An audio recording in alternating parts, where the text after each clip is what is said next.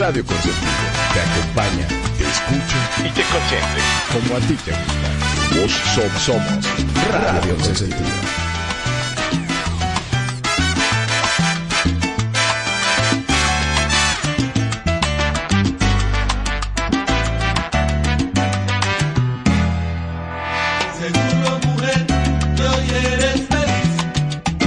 Radio Consentido te acompaña, te escucha y te consiente. Como a ti te gusta. Vos somos, Radio Consentido.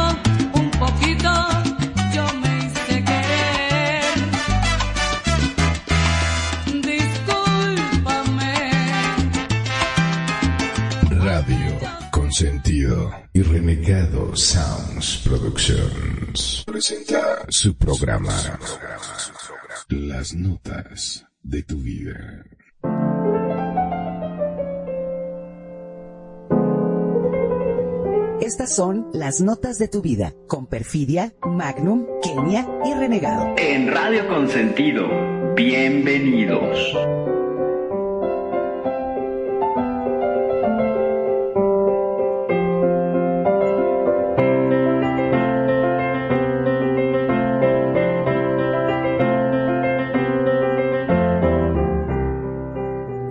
es volver a vivir. Las notas de tu vida. La música que marcó tu vida y la del mundo. Porque la música siempre fue una forma de comunicación. Buenos días, buenas tardes, buenas noches, a la hora que sea que nos escuches. Radio Consentido les da la más cordial bienvenida. Las notas de tu vida en su capítulo 23. Presenta. La historia del rey del rock and roll, Elvis Presley.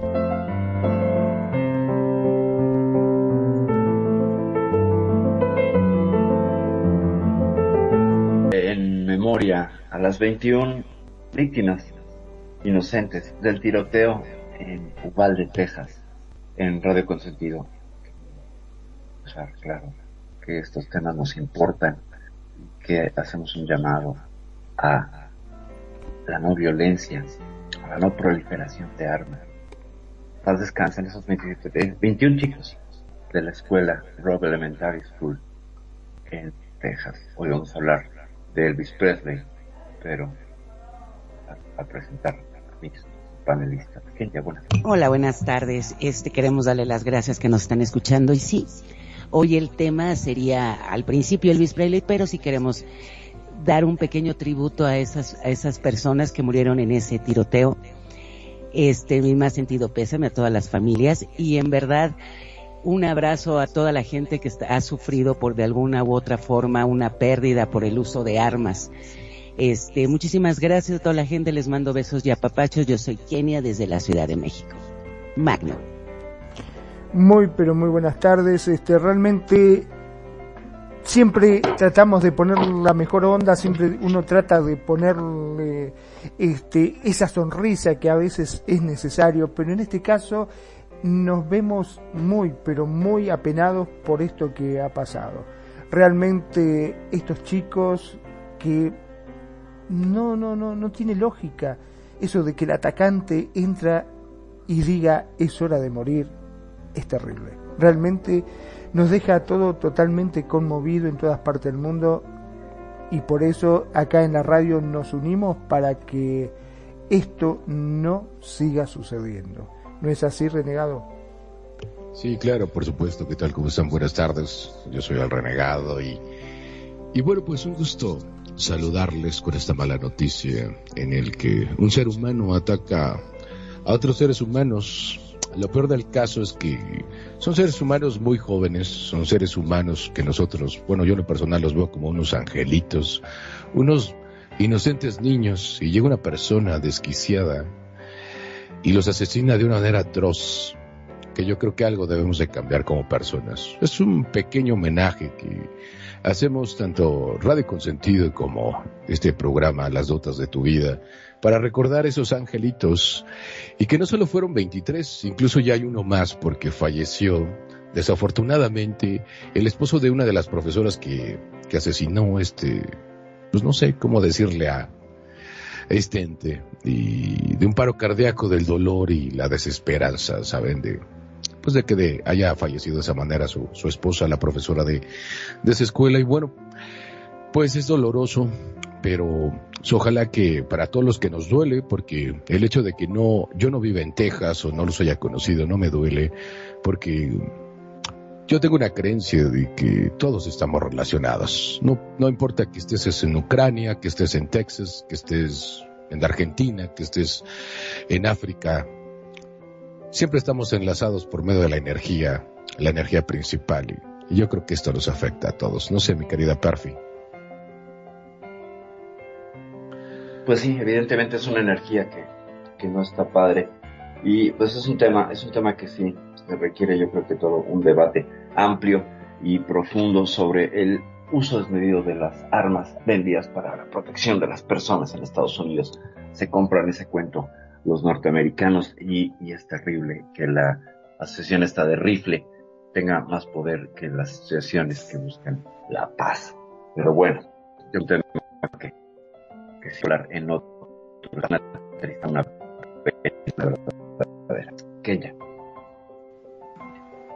Así es, y yo creo que sí es un tema que, que tiene demasiados matices, y sí es cierto, o sea, como el uso desmedido de, de armas este puede ser tan festejado. No sé si en días anteriores vieron este un video de un niño de cuatro años que se lo festejaban en una en una convención de esas, pero sí sería un tema que habría que debatir y sí es cierto, muchas veces les interesa más lo que es lo económico las vidas humanas, pero sí eso es un tema que, que en verdad duele.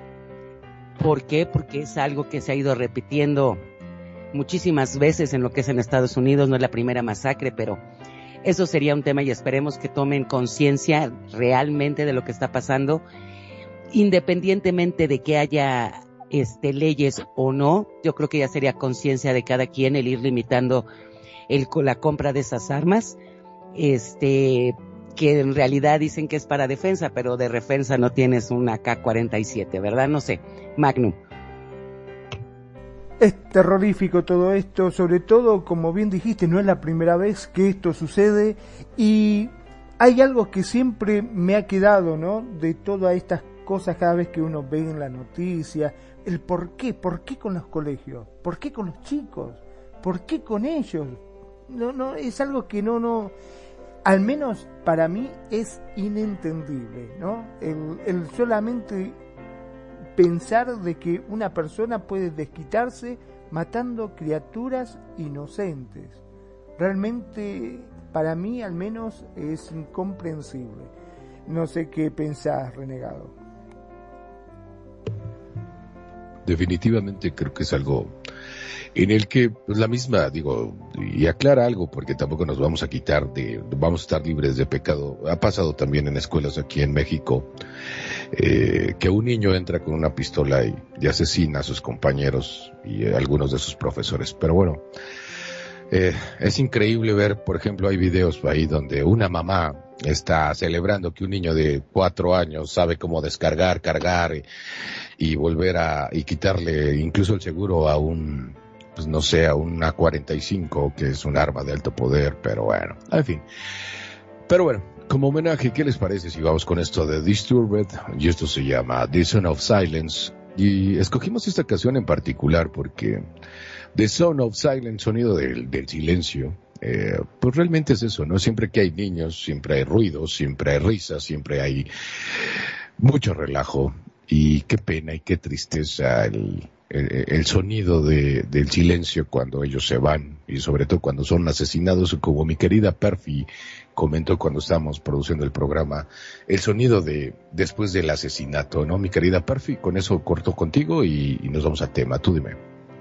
Pues sí, evidentemente después del tiroteo queda un silencio y bueno, esta canción yo creo que ilustrará de alguna manera a estas sociedades mediáticas, mediatizadas y llenas de ideologías y de ideas tan absurdas como es ir a, descargar el odio racial, porque hay un sesgo racial en esto. Terrible. Pero bueno, yo creo que vamos con la canción. Vamos al tema. Gracias, esto es Radio Consentido.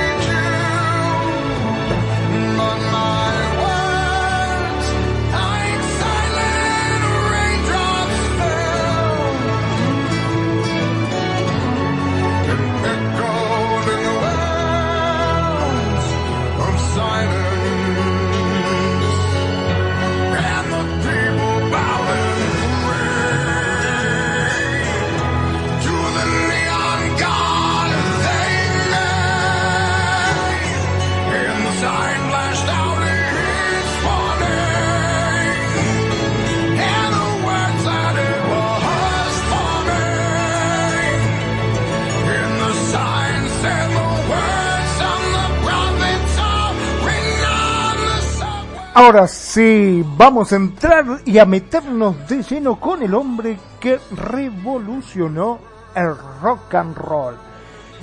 ¿Por qué digo esto? Vos fijate que era una persona totalmente tímida. Era tan tímido que le temblaban las piernas cuando presentó sus primeros conciertos.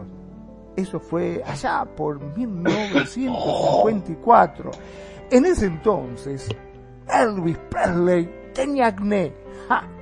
Y como si eso fuese poco, también tartamudeaba. Las chicas le gritaban. Y vos podés creer que pese a que uno piensa, ay sí, se volvería loco, no. Él pensaba que se estaban burlando de él. Para contrarrestar esa tembladera que le agarraba, exageró todavía más el movimiento de sus piernas y eso lo transformó en un baile muy atrevido, a puro ritmo, a tal, de tal forma que todos lo empezaron a llamar Elvis y Supervis. Sí, así, como si fuera obra del destino, le agregó un toque definitivo a un estilo que primero hmm, escandalizaría a la conservadora sociedad estadounidense. Claro, no se olviden que estamos hablando de los años 50, para después ganarse un lugar de honor en la cultura popular de ese país. El rey, así como se como lo denominaron en todas partes. ¿No es así, Kenya? Claro que sí, yo creo que Elvis, como bien dices, es un ícono, ¿no? Y también marcó mucho lo que es la nueva onda en Estados Unidos. Y sí, como decía, está bien Elvis, la pelvis, ¿no? O sea, realmente se sabía que todas sus presentaciones lo tomaban de la cintura para arriba, pero él seguía bailando y aparte, ¿quién no se puede acordar de su primer éxito, que fue el rock de la cárcel y, y todos ese video tan enigmático, también todo lo que revolucionó en lo que es recuerdo con la música por su tono de voz, que era, la verdad, era un cantante independientemente de que lo quisieran vetar, tenía una voz muy, muy buena, era un, era, no sé, sexy, era un hombre muy guapo y también tenía mucho ritmo y era un excelente cantante. No sé qué pienses, este perfil. Conjuntaba todo, ¿no? Todo para convertirse en una estrella en ese momento. Eh, morenito, de, porque además es como su canción Rey Criollo, ¿no? Morenito, es morena clara, cabello profundamente negro y ojos profundamente claros, de un azul profundamente claro que hacían que las muchachas se derritieran, pero antes de eso es muy interesante todo, todo el, el inicio de la vida de Elvis, que pues Nace en 1935 en una familia muy pobre, en plena depresión del, en Estados Unidos y en el mundo, en la Gran Depresión, y con una familia que andaba buscando pues, su lugar en el mundo y andaban de ciudad en ciudad hasta que se establecen en Memphis. Y a los 11 años, bueno, Elvis eh, era como muy sociable, se llevaba, a pesar de ser tímido, se llevaba con los chicos, pues los chicos negros, que no estaba bien visto en sus cuentas con, con la gente que andaba en el barrio. Y pide, le pide a su mamá, en, creo que es en un cumpleaños, le pide un, creo que le pide un rifle, o que le compren no sé qué cosa, que no es una guitarra, y lo llevan a la pawn shop porque habían estado ahorrando, ahorraron creo que 8 dólares. Sería el equivalente a 100 de ahora. Y en una tienda de, de, de empeños es que entran y entonces, ah, no, quería una bicicleta. Y entonces entra a la, a la tienda y ve un rifle y dice, quiero un rifle, hablando de rifles. Eh, y la mamá dice, es una muy mala idea, ¿no? O sea, creo que no vas a construir nada, etcétera. Entonces, aquí sí vamos a darle la razón a las mamás. Convenció a Elvis de comprarse una guitarra. Y sin esa guitarra, Elvis jamás hubiera compuesto ninguna canción, jamás hubiera aprendido a cantar. ¿Cómo ves, renegado, esta anécdota? Te la sabes, yo lo sé. Sí, por supuesto, y como bien comentas, era la noche del 8 de enero de 1935, cuando en, en Tupelo, Mississippi, una comadrona que asiste a la partera, porque la mamá de Elvis Presley era partera, y le pide al papá de Elvis, que en este caso el señor Vernon Elvis Presley, le dice ve por algo de agua por favor, porque este, necesitamos agüita para, para el nacimiento del bebé. Sin embargo, me gustaría comentar que Elvis Presley venía con un gemelo. Ese gemelo desafortunadamente no, este, no pudo lograrse.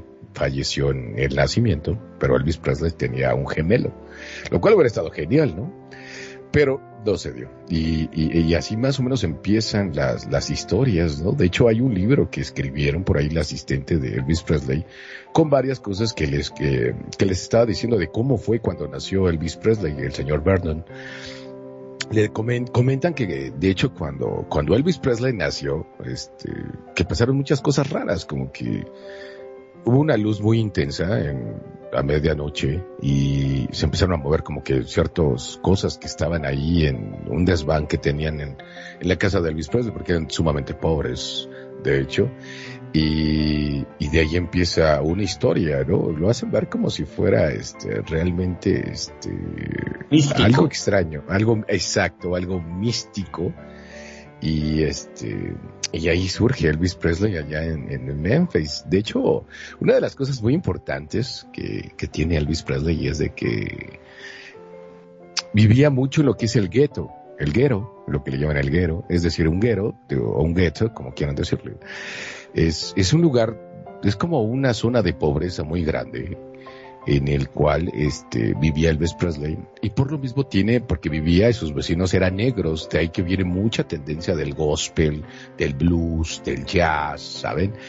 Y, de ahí surge eso. Pero ¿qué les pareció una canción para, para amenizar esta plática y seguimos comentando de la vida del rey del rock and roll? ¿Qué les parece? ¿Les parece bien? Vámonos. Perfecto, vamos con algo que me pidieron por ahí, esto se llama Love Me Tender. Love me tender, love me sweet, never let me go.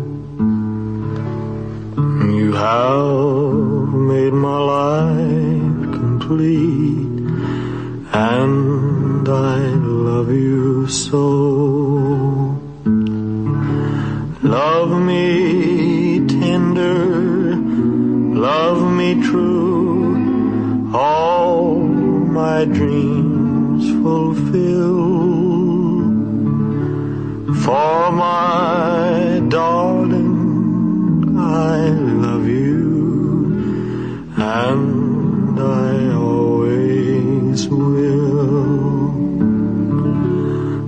Love me tender, love me long, take me to your heart. For it's there that I belong and will never part. Love me love me true, all my dreams fulfill. For my darling, I love you, and I always will. Love me tender, love me dear,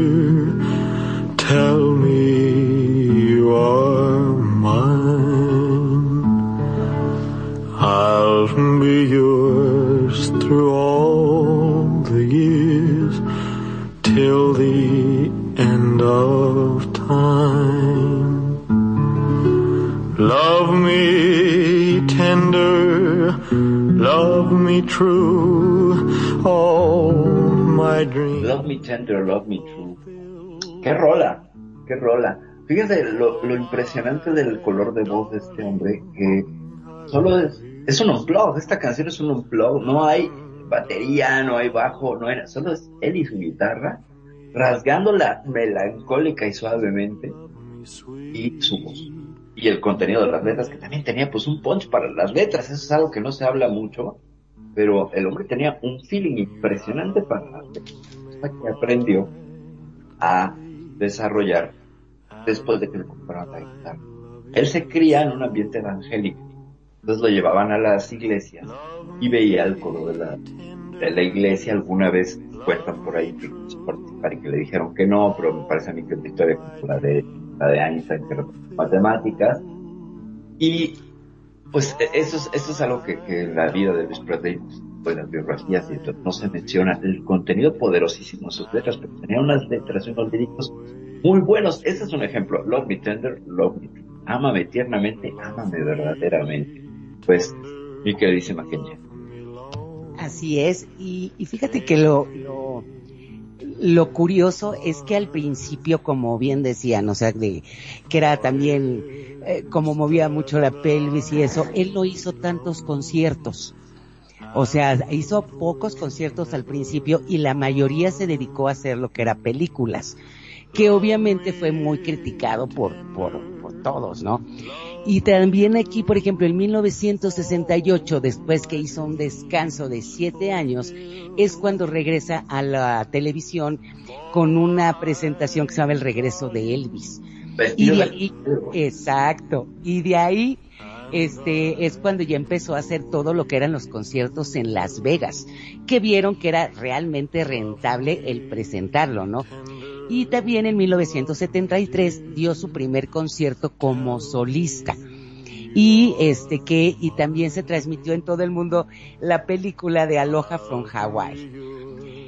Realmente yo creo que desde ese momento, este, empezó con lo que eran los abusos de medicamentos que eran recetados y sabemos ya después de años que sus hábitos alimenticios eran muy poco saludables, ¿no? Que fueron después agravando lo que era su salud. Pero fíjate que lo que marcas es que realmente era una persona que tenía, a pesar de como dices, de la, de, de que creció en un, en una familia evangélica, cómo fue evolucionando su música a convertirse lo que es el rey del rock. Entonces, ¿cómo puede influenciar también? Yo creo que también el, el tanto estar en, en, la iglesia fue lo que lo ayudó también a, escuchar a grandes cantantes. No sé cómo lo ves, Renegado. Sí, definitivamente son cosas que fueron cambiando todo lo que es el movimiento del rock and roll, que era una situación compleja por la misma actividad que existía, yo creo, en esos tiempos, salvo su mejor opinión. Y bueno, de alguna otra manera, este, yo creo que sí, Elvis Presley tuvo mucho que ver al respecto y que definitivamente eh, rompió todos unos, todos, todos los esquemas, ¿no? Y, por ejemplo, yo les puedo comentar de sus inicios, eh, que podría ser, por ejemplo, y de hecho fue allí en Sun Records, que no sé si recuerden cuando hablamos del rock y el rockabilly, Sun Records, que fue una, una marca de discos fundamental para el desarrollo de todo este tipo de música. Y había un señor que se llama Sam Philip y decía, si yo pudiera encontrar un músico blanco que tuviera el sentimiento y el sonido de negro, podría ganar billones. Y casualmente encontró, pues, a un trío de chicos que estaban ahí en ese entonces y como bien comentaba Parfi, en el que no tenían pues mayor instrumento más que simplemente lo único que hacía Sam Phillips era darles la oportunidad de poder eh, grabar en su estudio de grabación completamente gratis, porque lo que él quería es encontrar un producto que pudiera mercadear. Y de ahí sale la gran historia de, de lo que sería el señor, el maestro, el rey del rock, Elvis Presley. De hecho, ese trío con el que estaba Elvis Presley era ni más ni menos que Scotty Moore, que era guitarrista, Billy Black y también en la voz Elvis Presley.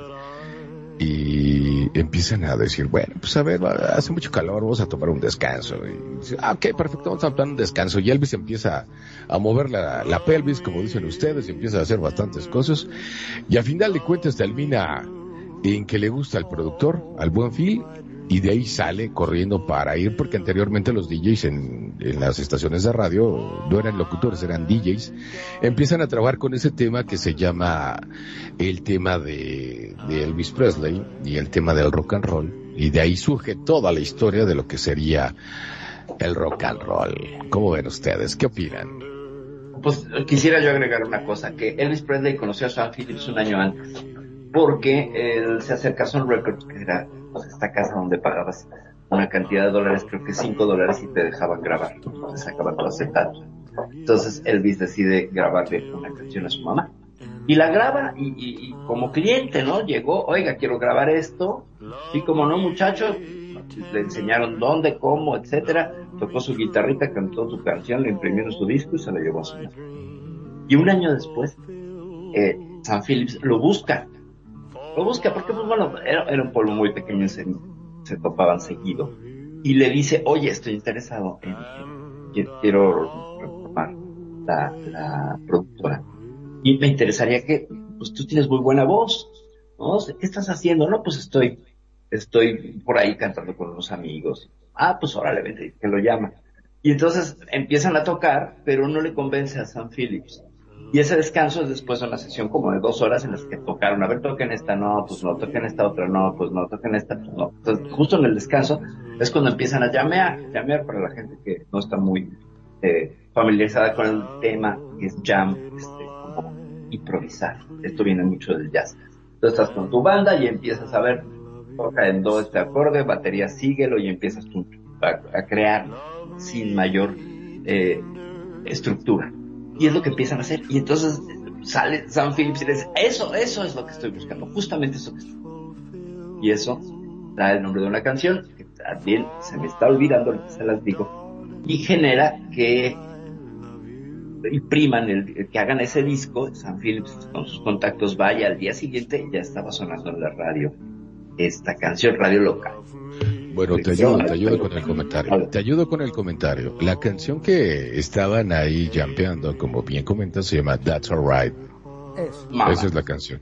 That's alright, mama. That's Alright, Mama. Ya. Esa es la, la correcta, la canción de eso. estaba, ¿no? No, de hecho, con la que estaban este, haciendo el relajo, eh, eh, bueno, no, no creo, estoy seguro, es That's Alright Mama. Que, y de hecho esa canción habla, That's Alright Mama, That's Alright. Porque le dice que pues, eso no le va a llevar a nada y que lo mejor es que se ponga a estudiar, lo mejor que se vaya preparando. Dice, todo está bien, mamá, todo está muy bien, no te preocupes. O sea, y, y- y eso es con lo que empieza lo que sería el señor Elvis Presley. Mi querido Magnum, te interrumpí, discúlpame. A No, ver, no, simplemente quería este, agregar ese, que el tema era ese. ah, eh, lo que pasa que yo iba a tratar de decirlo con mi inglés, iba a citar al right, que no era lo mismo. Y supuestamente hablaban de Blue Moon of Kentucky, ¿puede ser? Esos dos temas. Eh, también en el 55, con su popularidad en aumento, ya Elvis fichó para la discográfica RCA. Y el... Pero, ¿Sí? bueno, Pero- continúa y ahorita, No, ahorita no, no, cuento contá, yo. contá, porque- contá. No, es que, ¿cómo ficha ahí y, y cómo tiene que ver con el comentario que hizo Renegado de que dijo, si encuentro a alguien que tiene, es blanco y tiene voz de negro, gano millones? Pues no, Sam Phillips solo ganó 35 mil dólares, porque eso fue lo que le pidió otro personaje clave en la vida de Elvis Presley, que es el coronel Parker.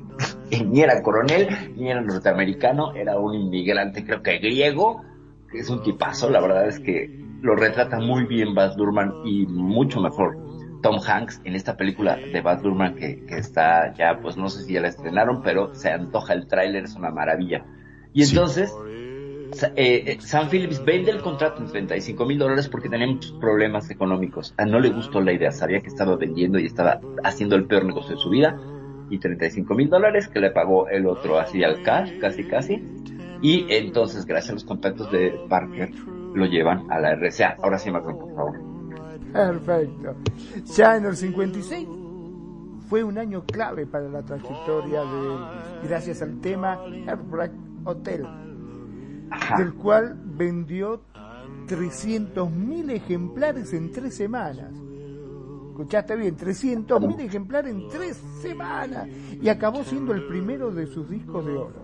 También editó su primer LP titulado Elvis Presley, que alcanzó el millón de copias vendidas y se comprometió por siete años con los estudios cinematográficos Paramount, ávidos de contratar a un ídolo juvenil emergente que ya por aquel entonces provocaba ataques de histeria entre las asistentes a su concierto. Era puro griterío cada vez que lo escuchaban ante las apariciones. Su aparición televisiva empezaron a ser más que habituales y las cantidades ingresadas por estas alcanzaron cifras récord en la historia del medio. También, paralelamente a su imparable ascenso a la fama mundial, algunos sectores conservadores de la sociedad estadounidense se opusieron con tesón tanto al personaje como a su música, que tildaban de pervertida y hasta de inmoral, en particular a raíz de su celebérrimo movimiento de cadera, ese cuyo impacto fue tan inmediato que el cantante, sí, recibió el apodo de Elvis Pelvis. ¿No es así, Kenya? Así es. Aparte, fíjate que también en, en esa época era conocido como como un problema para la juventud, era, era muy mala, este, muy mal influencia por todo lo que, por todo lo que representaba. ¿Y qué les parece si vamos con una canción que a mí me encanta del Elvis Presley, este, Renegado? No, pues yo qué, preséntala tú, por favor, si fueras tan amable. Preséntala, Kenya, por favor. Ay, es que a mí me encanta esta canción de You Are Always on My Mind. Yo creo que, o sea, esa canción a mí se me hace hermosa y más que la canta precioso Elvis Presley. Entonces, ¿qué les parece si vamos con esta canción de You Are Always on My Mind? Maybe I didn't love you quite as often as I could have. Little things I should have said and done. I just never took the time. You were always on my mind. You were always on my mind. Maybe I didn't hold you all those lonely, lonely times. And I guess I never told you I'm so happy that you're mine. If I made you feel second best, girl, I'm so sorry I was blind.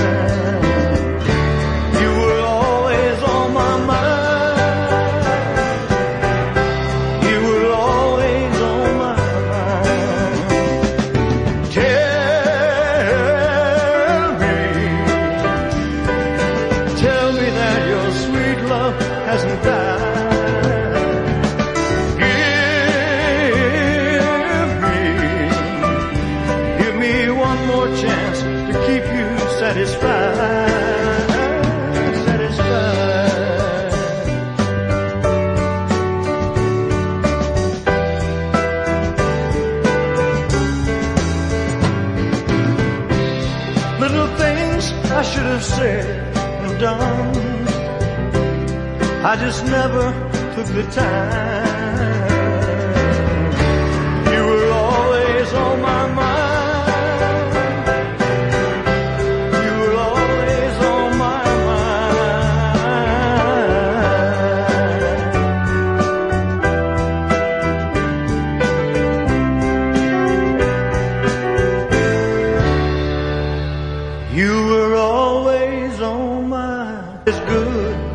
As I should have. Maybe I Y como, como me encanta esta canción, o sea, yo creo que es un clásico y un, una canción muy representativa de lo que es Elvis. Y aprovechando esta canción, quiero, quiero mandar un saludo a toda la gente que nos está escuchando.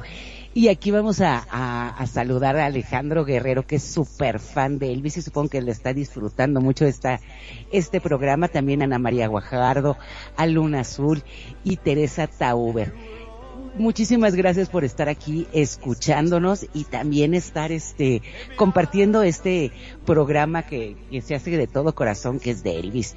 Y yo creo que con esta canción también es, es bueno que empezamos a ver todo lo que es las depresiones y lo que pasaron por Elvis y qué mejor que hablar que lo que fue el divorcio de Elvis Presley y Priscilla Presley que yo creo que fueron considerados y Elvis consideraba a Priscila como el amor de su vida.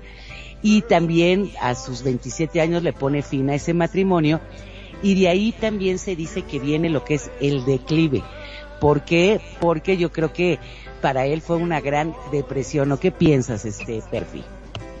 Pues hay que poner un poquito más de contexto.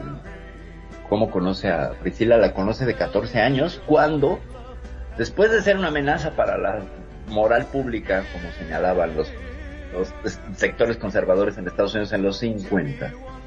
En 58 se le presenta la oportunidad de ser llamado a filas del ejército. Entonces, él, él pues dijo, bueno, ok, voy a cumplir con mi país y todo, pero pues seguramente estaré haciendo canciones para el ejército y la naval y todo, y haré presentaciones. Y le dice el coronel Tom Parker, no muchachito, tú no vas a hacer ninguna presentación, porque todo eso se lo va a quedar se lo va a quedar la Marina y el Ejército y nosotros somos un negocio.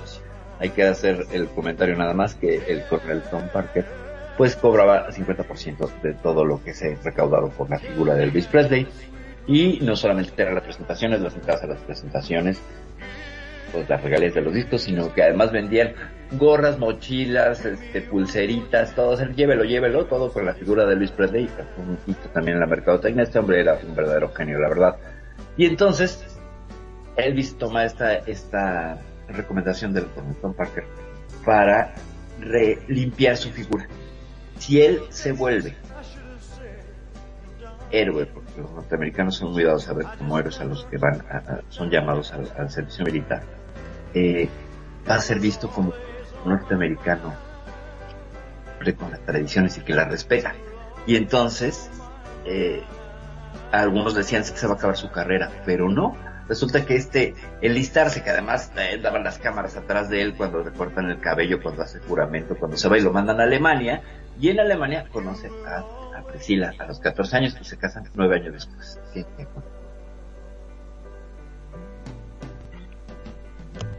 Y sí, este, yo creo también, fíjate que, que la, la historia, como bien decías, este, mi perfil de, de lo que es el amor entre Elvis y Priscila, ella también admitió mucho tiempo después que no le gustaba, o sea, estar casada con él porque imagínate, o sea, en toda la revista siempre los estaban relacionando. Y aparte, este, lo que él le hacía pasar a ella ya después, que le hacía pintarse el cabello de negro, que de todos modos, Priscila es una mujer que era guapísima, yo creo que pues el pelo negro también le quedaba bien, pero yo creo que ya llegar a eso de te pintas el cabello negro si quieres estar conmigo, la verdad era muy fuerte. No sé qué piensas, este Magnum. Bueno, la verdad que si bien no, no supe mucho del, del tema este de la historia justamente con Priscila, eh, lo que sí te puedo comentar que acá, por ejemplo, en Argentina, eh, en la época justamente de auge de Elvis, acá estaban una agrupación que era el famoso Club del Clan, en la cual salieron muchos cantantes, inclusive Palito Ortega, y había un cantante eh, que se llamaba John Tedesco, que también interpretaba rock y hasta cantaba algunos este, temas de Elvis, que en la cual él llegó a decir, fíjate vos, eh, llegó a decir que Elvis lo imitaba a él. En lo cual, este, sí, este, porque él cantó el tema de Elvis Zapato de Gamuza Azul. Y supuestamente le dijeron que, bueno, él decía que Elvis lo imitaba a él, ¿no es cierto? Este, por su forma de cantar y se había por lo que me comentó mi papá en ese momento, fue bastante controversial, muchos se le reían, decían, mira, si Elvis se te va, va a decir que vos, este, que, o sea, no debes saber ni que existís siquiera. Pero bueno, así fue la popularidad, lo cual este, lo había llevado a la fama en ese momento. Ustedes me imagino que jamás se hubiesen imaginado que hubo un argentino pensando que era mejor que Elvis Presley. Yo sí. Yo sí. me imaginaba. Yo sí, te lo juro, yo sí. Conozco tantos argentinos. Dicen que por ahí que los argentinos más, eh, con más, no sé, más, que más puedes no tolerar, sino que puedes llevar, llevarte bien, son los argentinos que se exportan a otro país porque los que están en Argentina son sumamente amables, bastante, pues no sí, o sea, sencillos, así, sencillito, ¿viste? Eh, y los que salen acá, mm, bueno, no, no solo acá a México, sino al extranjero, son como que los más queridos. Entonces, sí, de, yo creo que por algo, no por, no por nada les dicen a, a los argentinos, yo soy sencillito, humilde y carismático, ¿viste? Pero yo creo que eso no es por ustedes. En realidad yo conozco una gran cantidad de argentinos que son unas personas muy nobles, muy sencillas, muy honestas, muy respetables y que la verdad es un placer conocerlos. Y entre ellos estás tú y, y hay muchos argentinos que conozco que no son nada que, nada que ver con eso que comentan y que es un mito, yo digo, ¿no? Es como que creen que todos los bequeros andamos con sombrero o que todos hablamos de ¿qué tranza carnal? No todos hablamos así. Sabemos quienes ha- hablamos completamente diferente y, y nada que ver con, con lo que comentan, ¿no? Pero regresando al tema del Elvis Presley, les quería comentar.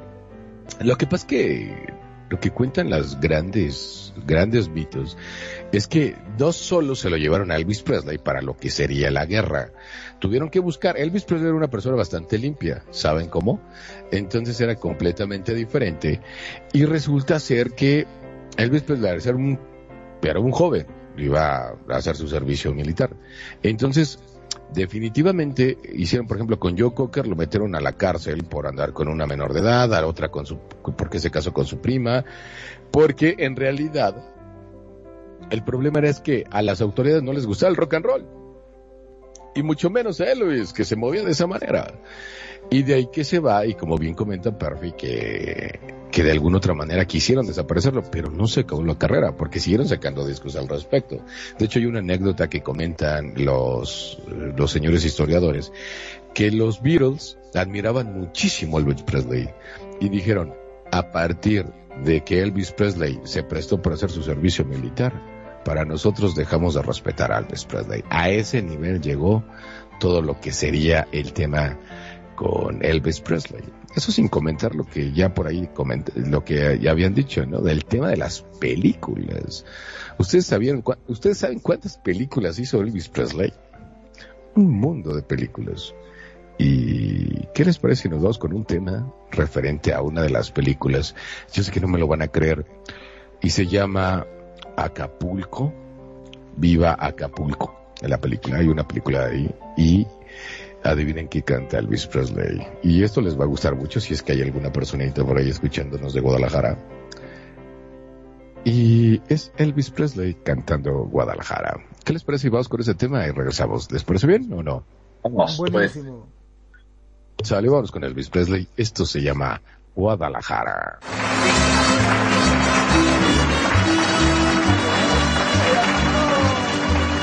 Congratulations. Anyone who can dive like that is not a coward. The best dive I ever made. Congratulations again. Thanks, champ. You also have a hard job, amigo. Congratulations. Bravo. Uh, that was just a reward from Dolores, that's all. Can anybody get in the act? Only the regular customers.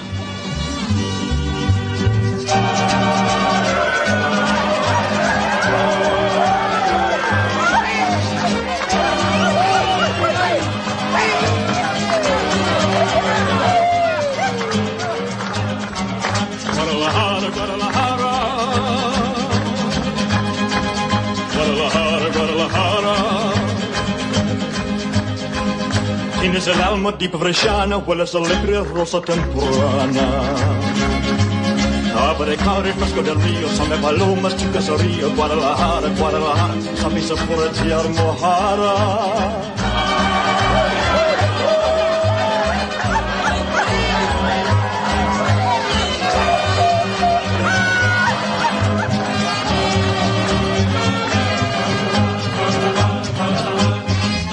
Ay, ay, ay, ay,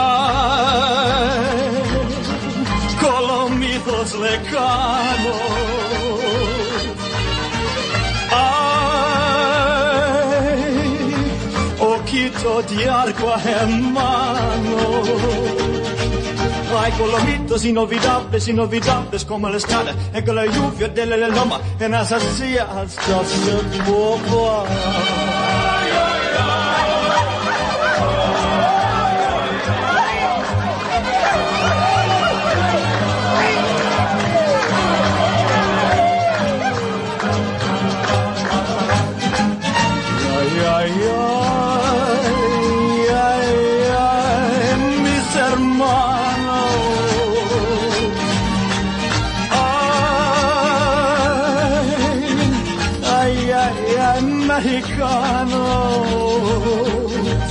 Ay, colomitos inolvidables, inolvidables como las tardes, y con el lluvia de, de la loma, en esas sillas de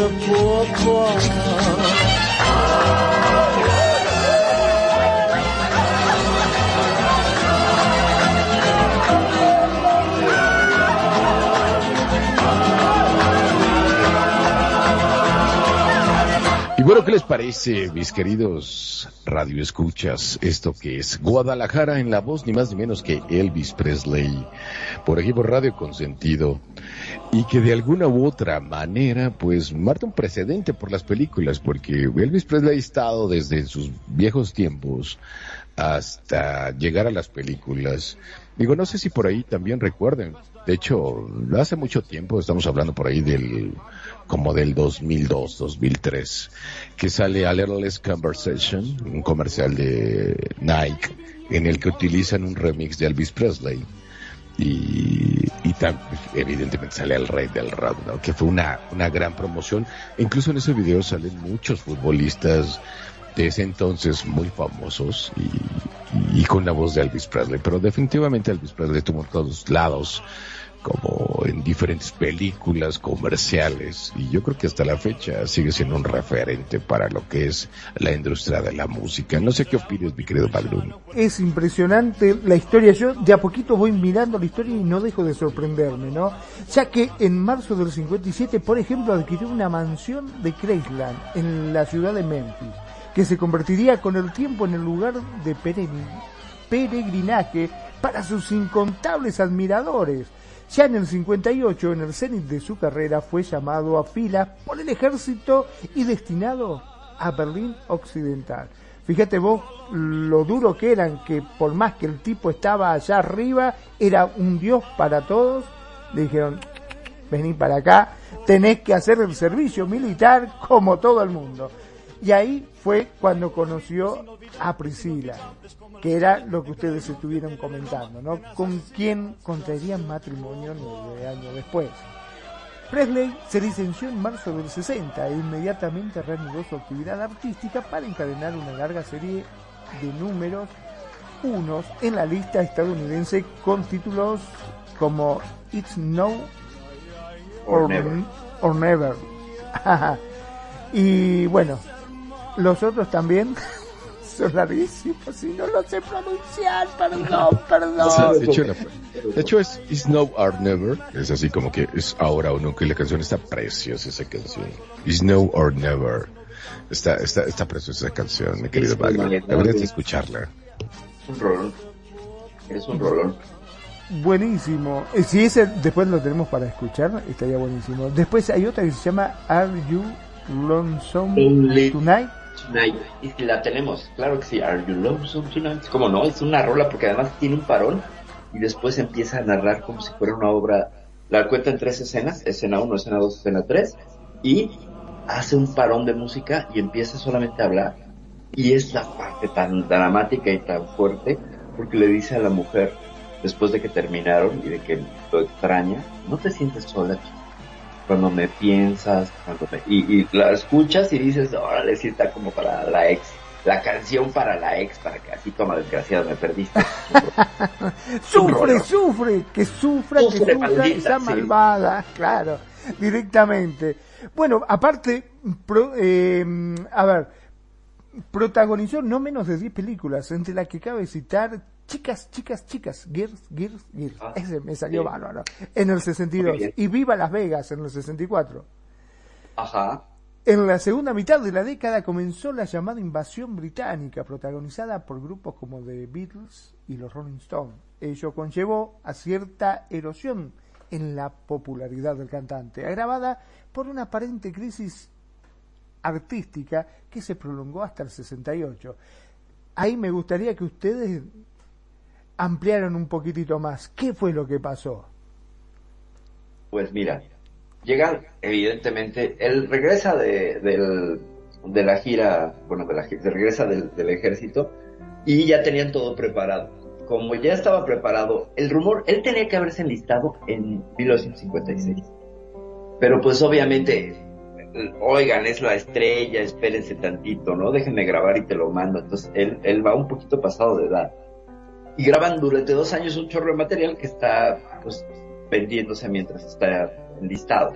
Cuando regresa, empieza a grabar material del regreso.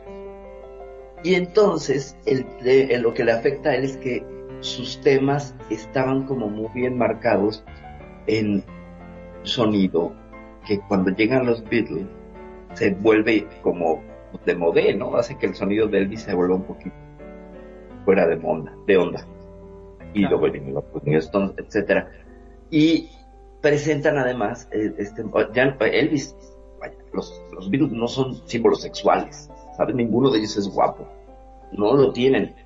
Los Rolling Stones, pues bueno, igual Mick Jagger le gusta a algunas mujeres, pero de la invasión eh, británica no tenían el atractivo físico de Elvis.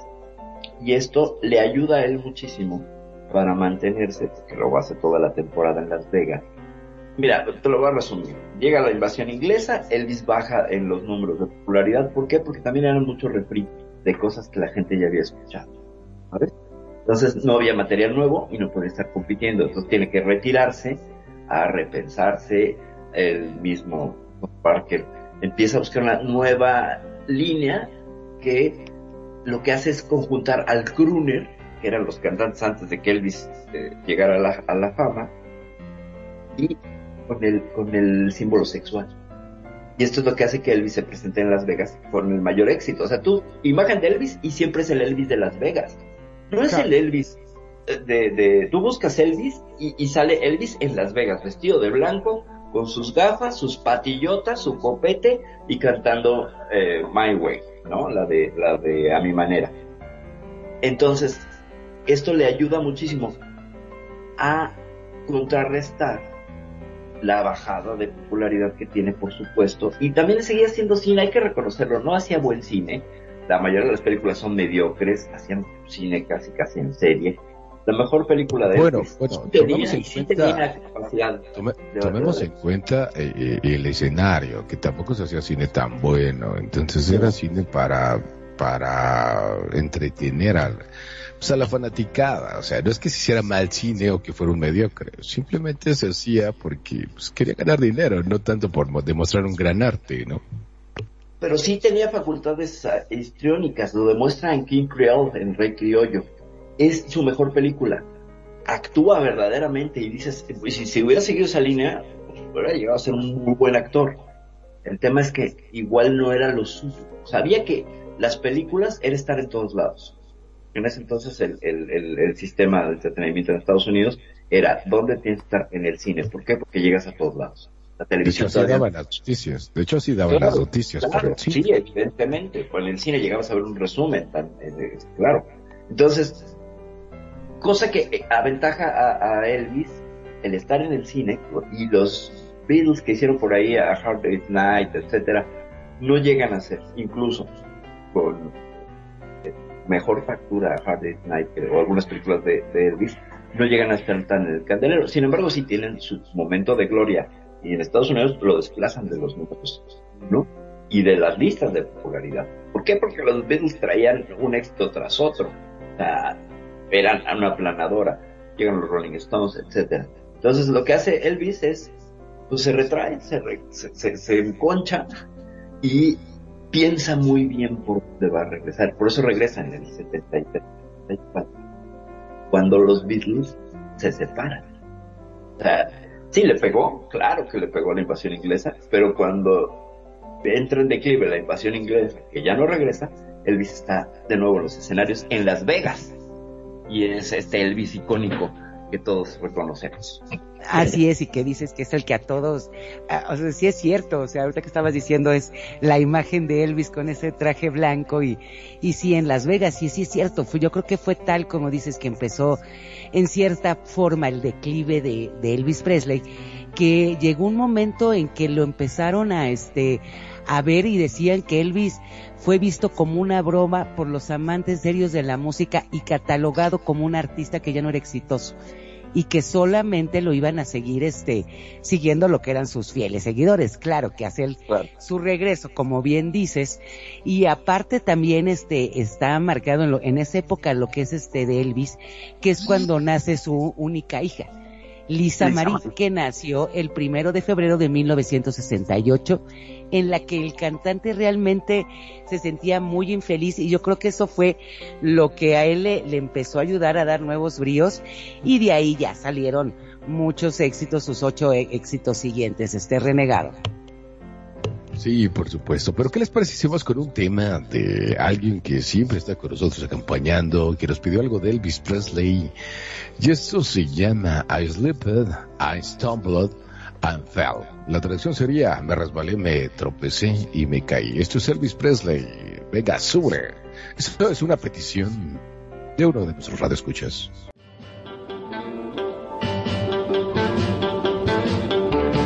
I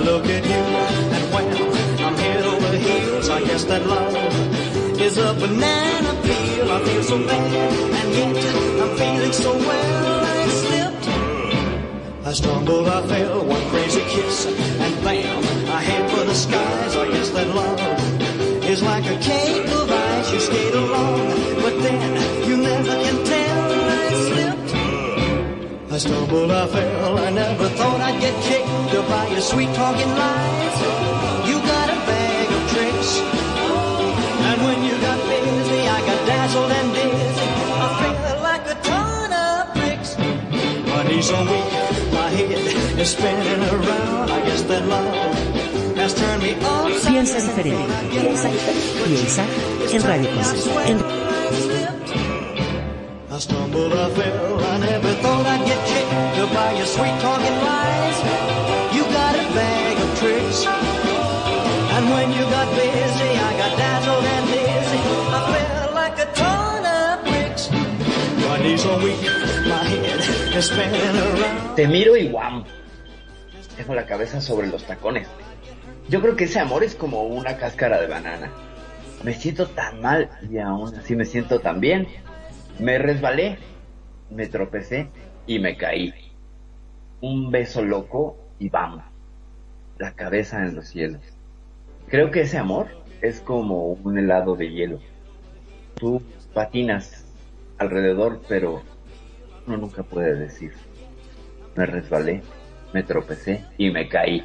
Es una rola que tiene toda esta onda rocabilesca, chupu chupu chupu del trenecito que yo creo que pertenece, por supuesto, a sus primeras épocas y es un rolón que nos pidió nuestro queridísimo Alejandro Guerrero, amigo querido, pues ahí está la rola que nos pediste y también Marbella Lara desde desde Jalapa Veracruz puso por dos a esa canción. Saludos también para mi queridísima Marbella. ¿Cómo Y mi ven? querida ¿Cómo- Perfi, mi querida. Perfi, y escucha la letra, lo que dice. Entonces, ¿cómo les vas a exigir que hagan un gran guion de una película tan buena con este tipo de letras? O sea, realmente, los que no, lo que nos gusta, o, bueno, al menos a mí también, porque me encanta esta canción, es, ¿sabes? Es el, como le decimos ahora, el embob, es el movimiento, es la métrica de la canción la que te mueve. Ya lo que digan, ah, no importa, o sea, realmente no dice absolutamente nada si te das cuenta, ¿no? Pues sí, ¿no? Pero ya podremos analizarla después. A mí me gusta mucho esa letra. A mí me parece que igual no es la mar de profunda, pero funciona perfectamente para el ritmo. Es perfecta para el ritmo. No sé, Magno, tú cómo escuchaste. No, no, me encantó. Este, ahora yo me quedé pensando, ¿no? Justamente en esas letras que volvían locas a las mujeres. ¿Ustedes qué piensan? ¿Que fue por su ritmo, por la forma de que bailaba, por las letras de las canciones? ¿Por qué piensan ustedes que ganó esa trascendencia? ¿O pudo haber sido quizás porque fue el primero que empezó con este género. Pues yo ¿Ustedes qué creo, yo creo definitivamente porque por el tipo de voz, eh, que era un hombre blanco, en segunda por el color de ojos, en, y tercera por el tipo de escuela, y aparte, digo lo personal, yo soy capaz de reconocer cuando un hombre es galán, y el rey Elvis era todo un galán, y moviendo y bailándose de esa manera, yo creo que las volvía locas a todas. Aparte era todo un rebelde, o sea, porque en esos tiempos no se movían tanto. Sí había unos que otros como Joe Cocker, pero vamos, eran negros, no blancos. Entonces es lo que llevó todo a, a, que las masas de mujeres blancas supongo que perdieran la cabeza. No sé, ya tú que eres mujer, eres muy guapa y eres blanca. Dime. Lo que pasa es que yo creo que eh, envolvía todo eso, era muy buen cantante, era- un hombre muy guapo y más que nada tenía mucha personalidad.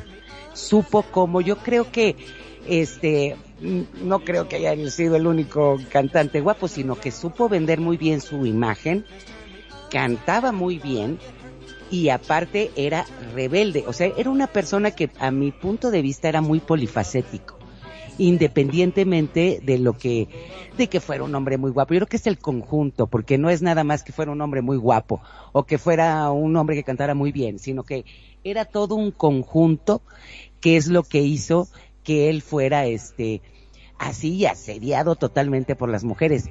Y aparte, déjenle, déjenles digo algo, bueno, a ver, dime, renegado. No, nada, nada. Simplemente que yo, hasta el día de hoy, yo veo a varios cantantes que imitan sus pasos. Y estamos hablando del 2022. Y bailan de esa manera. Es lo que quería yo contribuir nada más. Porque Elvis es el que empezó, bueno, antes había como dos, tres, pero no eran tan famosos y eran negros. Pero muchos cantantes que son galanes, que, que tienen buena voz, siguen imitando hasta el día de hoy los pasos o el movimiento de cadera y p- por ejemplo o sea, hay muchos te diré uno por ejemplo Luis Miguel. O sea por Dios o sea él quiere can- él quiere bailar como él así de será sabes y, y se mueve muy parecido a Elvis pero fue Elvis no Luis Miguel. No sé tú qué opinas Sí, yo creo que sí, o sea, es que realmente yo creo que una, una estrella tan grande siempre va a tratar de ser imitada, pero jamás igualada. O sea, yo creo que siempre va a haber que tengan, no sé, eh, que van a querer ser como Elvis o tener el, esti- el estilo de Elvis, que es lo que, que comentaba yo anteriormente. O sea, yo creo que era el conjunto de cosas que tenía es- Elvis, también era la época, eh, los movimientos, las canciones, de acuerdo y aparte, ah, yo les voy a contar una anécdota que a mí me llama mucho este, la atención. Fue cuando tuvo una, un encuentro con Nixon. Él este, llega a la oficina de Nixon el 21 de diciembre de 1970 y le pide este, que por favor le dé una medalla porque él era tenía un desprecio contra el cultura de las drogas y los hippies. Y él llegó también hablando, ya saben, aquí ese es chisme que nos gusta, hablar mal de los virus. Porque le dijo a, a Nixon que la verdad que para él los virus eran totalmente antipatrióticos y estaban embaderando lo que era la cultura de las drogas. Así se las gastaba Elvis. eso es todo un ¿Cómo mito ve? ¿eh? es todo un mito eso ¿Cómo ves? Pues- ¿Qué piensas, Magnum Perfil? Bueno, te podría decir que es Ah, increíble una cosa así. Ahora, vos fijate, ¿no? Que eh, cómo le gustaba eh, jugar fuerte. Porque si nos ponemos a pensar que básicamente ese famoso movimiento de cintura que lo caracterizó y que lo prácticamente catapultó a la fama y volvió loca a las mujeres, le salió simplemente de casualidad, porque le había agarrado un temblequeo en la pierna y que no podía detener en sus inicios y dijo, bueno, vamos a exagerarlo, a ver qué pasa. Y gustó. Vos fijate cómo a veces se van dando las cosas en el destino, ¿no? No fue algo que dijo, no, voy a bailar así porque me veo más seductor. No, simplemente lo hizo por un, un temblequeo que él tenía en las piernas. Bueno, eh, es, eso es el mito, porque Recuerda que él era sumamente tímido y el mismo tema traía a Jim Morrison. De hecho, las primeras presentaciones de Elvis Presley, y lo puedes ver en sus videos de Elvis Presley, Elvis Presley canta mucho tiempo, canta de espaldas para poder aprender a controlar las masas y ver las señoritas desviviéndose por él. Y no es el único que aprendió, por ejemplo, recordemos al maestro James Brown. Nada más que él era negro. ¿Te ¿Sí se acuerdan ustedes, Perry? ¿Tú, tú reconoces a James Brown y bailaba igual o, o, mejor todavía y hacía cosas como un split y dices, ah, caramba. Pero él es el primer blanco que realmente se, se avienta a hacer ese tipo de cosas. Perfi, ¿qué opinas? Pues que, que James Brown le copiaba los pasos a Little Richard, ¿no? Little Richard era ahora sí es que correcto, el, es verdadero máster, ¿no? Y, y, lo que tiene Little Richard es que además de romper con que era un músico y que era negro, era homosexual. Y eso era fuertísimo. Y eso era fuertísimo. O sea, sí, Little Richard era una loca desmecatada que se subía al escenario a hacer un rock de una calidad pues, tan buena que de ahí Excepcional. tiene una, una, una, una herencia impresionante, pero sí no podemos olvidarnos de Little Richard, ¿cómo, cómo no? Y bueno, Todos transgresores en su época, ¿no? Sí, es que justo la música es un reflejo a veces de la sociedad y de, y de los outsiders, de los que viven afuera de, de la norma, los que rompen la norma. Fíjense la historia, como Elvis es un rompedor de normas y de, estereotipos. Eh, él trae el, el feeling de la música negra, lo pone en una figura de un, de un blanco y llega a otras masas, pero lo que tiene que hacer es transgredir un género con otro. Si él hubiera cantado como los crooners, como Frank Sinatra, no hubiera trascendido. Para eso estaba Frank Sinatra, para cantar canciones de amor, este, super melcochonas, etcétera. Elvis le pone un toque, le pone un color que no habíamos escuchado. Y luego con el movimiento de caderas le agrega una sensualidad en un hombre muy guapo, pues evidentemente se volvían locas. Se volvían locas. Tú ves a los Beatles, de hecho hay un testimonio de los Beatles donde les preguntan sobre Elvis y ellos quieren como bailar y tienen cero gracia, que me perdonen los seguidores de los Beatles. son ingleses, son ingleses. Son ingleses, además, eh, podrán ser unos genios y eso tengo mis dudas, pero eh, no tenían la sensualidad de un Elvis Presley. Cuando Elvis Presley hace ese programa del regreso, que regresa enfundado en cuero, ¿quién le copia a Elvis Presley? Jim Morrison. El rey cocodrilo, otro hombre muy guapo, muy atractivo, lo que hace es copiarle el outfit, nada más se quita la camisa, Jim Morrison, ¿no? Y entonces ya sale ahí como lanchero de Acapulco sexy, pero... eh, sí, pero Elvis Presley, tú ves ese video y ves, hay una, una toma de una mujer que está vi, como viendo a Dios, ¿no? una rubia así con su peinado de los 60 lo voltea a ver y el otro está bailando con unos pantalones de cuero pegados que se le veía todo, todo, incluido el paquete, y la otra está viéndolo así como, por Dios, esto es, el Señor me está hablando, ¿no? Y entonces tenía, tenía esta sensualidad y se descubre, y Elvis no era tonto, se descubre y se sabe, o sea, transforma, fíjate cómo, cómo hay que aplaudirle esto, transforma su timidez en seguridad. Y entonces se vuelve un showman que eh, más allá, Elvis tiene la capacidad de reinventarse más allá de su voz, porque es un show, el tipo es un show, un poco lo que hace o lo que hacía Juan Gabriel, que le copia también a Elvis, los lentejuelas, etcétera, es el ser tú mismo en escena. Juan Gabriel cuando joteaba, todo el mundo feliz, ¿no? O sea, yo siempre he dicho que Juan Gabriel, al menos en la cultura mexicana, es el mejor ejemplo para ver cómo todos los hombres que se dicen heterosexuales se vuelven unas locas desmecatadas. Entonces, Elvis lo que tenía era esa otra parte como más. Oye, Perfi, ¿y qué me cuentas de Teddy Bear? ¿Qué te cuento de Teddy Bear? Que es una canción que me encanta. Me encanta porque es una canción súper tierna que tiene que ver con los 50 y que además todo lo que podías decir, ah, bueno, es que Elvis es un perverso. Escuchen esta canción, es una belleza, es de una ternura que incluso está basada en un, en un osito de peluche. Es una cosa que te la comes de la dulzura que emana este y es una canción romántica buenísima. Lo que dice es bárbaro. Vamos con ella y regresando vamos con la letra. ¿Qué les parece? Esto es Radio Consentido. Bienvenidos. Baby, let me be your loving teddy bear. Put a chain around my neck and lead me anywhere. Let me be, oh, let him be old. I don't wanna be a tiger, cause tigers play too rough. I don't wanna be a lion, cause lions ain't the kind you love enough. But there's a wanna be your teddy bear. Put a chain around my neck and leave me anywhere. Oh, let me be. Oh, let it be. Your teddy bear. Baby, let me be around you every night. Run your fingers through my hair and cuddle me real tight. Oh, let me be. Oh, let it be. Oh, teddy bear.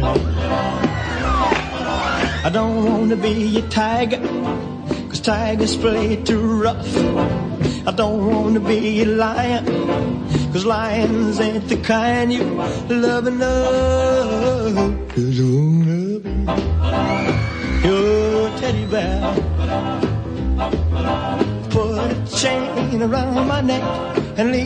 Ay, no quiero ser, no quiero ser un, un león, ¿sabes? Porque, porque los leones, los leones no son lo que te gustan. No quiero ser un tigre porque los tigres son como muy rudos. Yo lo que quiero ser es un osito. Che, para que me lleves a donde quieras, para que me abraces y me pongas una cadena en el cuello. Es una rola de una ternura. A mí me encanta porque evoca tantas cosas. Y utilizar la figura de un osito de peluche. O sea, lo que le estaba diciendo a las mujeres. es, Abrázame, soy tu osito de peluche. ¿Qué cosa más tierna puedes imaginar con una canción? Eh, vaya, Elvis Presley lo que menos tenía era contenido sexual en sus letras. Eso lo, lo sexualizaba él al bailar y en la interpretación. Las letras estaban alejadas, creo yo, no, no, no me acuerdo de todas, del, del contenido tan sexual. Era más bien romántico, era muy buen crooner, como lo demostró con Love Me Tender o con la de It's Now or Never, y un montón de canciones. Es que donde lo pusieras, si cantaba romántico, si cantaba más, más picor, él lo hacía bárbaro. Y Elvis Presley, gente, para mí lo que representa es alguien que conocí el día que murió. Yo recuerdo estar, estar escuchando una plática de mis hermanos que estaban consternados y yo les dije, ¿qué les pasó? Pues nada, se murió Elvis Presley. Y yo dije, pues ¿quién es ese? Yo tenía 7 años, en el 77, ese 16 de agosto, que, que lo encuentran, lo encuentran muerto por un esfuerzo al, al estar, estar, eh, por estar en el baño. Ahora sí que se murió por estar en el baño.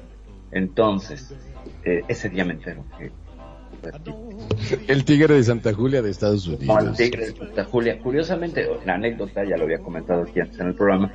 Cuando muere Michael Jackson, mi hija se entera de su existencia. Entonces, como que a ambos nos pasó igual, ¿no? Y mi hija es súper fan de Michael Jackson a partir de su muerte. Entonces, yo empiezo a conocer a Elvis porque mis hermanos me dicen: Es que no lo conoces, mira, vamos a poner estos discos. Y desde día de su muerte, yo lo escucho, la lo escucho por primera vez. Y creo que fue Heartbreak Hotel y Jailhouse Rock y dije, wow, ¿no? O sea, sí sentía que era como música muy de ellos, pero no estaba tan alejada, vaya el 77. Y a mí, al menos, y me marca, y tengo unos recuerdos pues bárbaros con mis hermanos que los escuchaban y que de alguna manera me enseñaron y me criaron, sobre todo mi hermano Alfredo, que hasta lo cantaba. Y, y me lo- cuando lo iba a visitar, ahí estaba, cuando estaba muy de buena, estaba cantando ahí. Y, sobre todo la de It's Now or Never. Y tenía más o menos buena voz mi hermano, entonces era como, órale, ¿no? Y sí andaba con sus patillas y todo. Entonces, para mí, es, eso representa, es un, es un anclaje a la familia, a los gustos de la familia. No sé ustedes qué les representa Elvis Presley. Pues yo te voy a decir una cosa, yo creo que igual, o sea, por ejemplo, mi mamá, lo, toda lo que era Elvis y los Beatles, es la música con la que siempre pues, vas creciendo y vas conociendo. Y para mí eso Elvis representa, o sea, también a mi papá le gustaba mucho como, ya le he comentado, si estaban divorciados, pero cada quien en su esquina le gustaba esas canciones. Y yo creo que son esas canciones de los Beatles y Elvis que uno va creciendo y se los, como que lo traes en el ADN.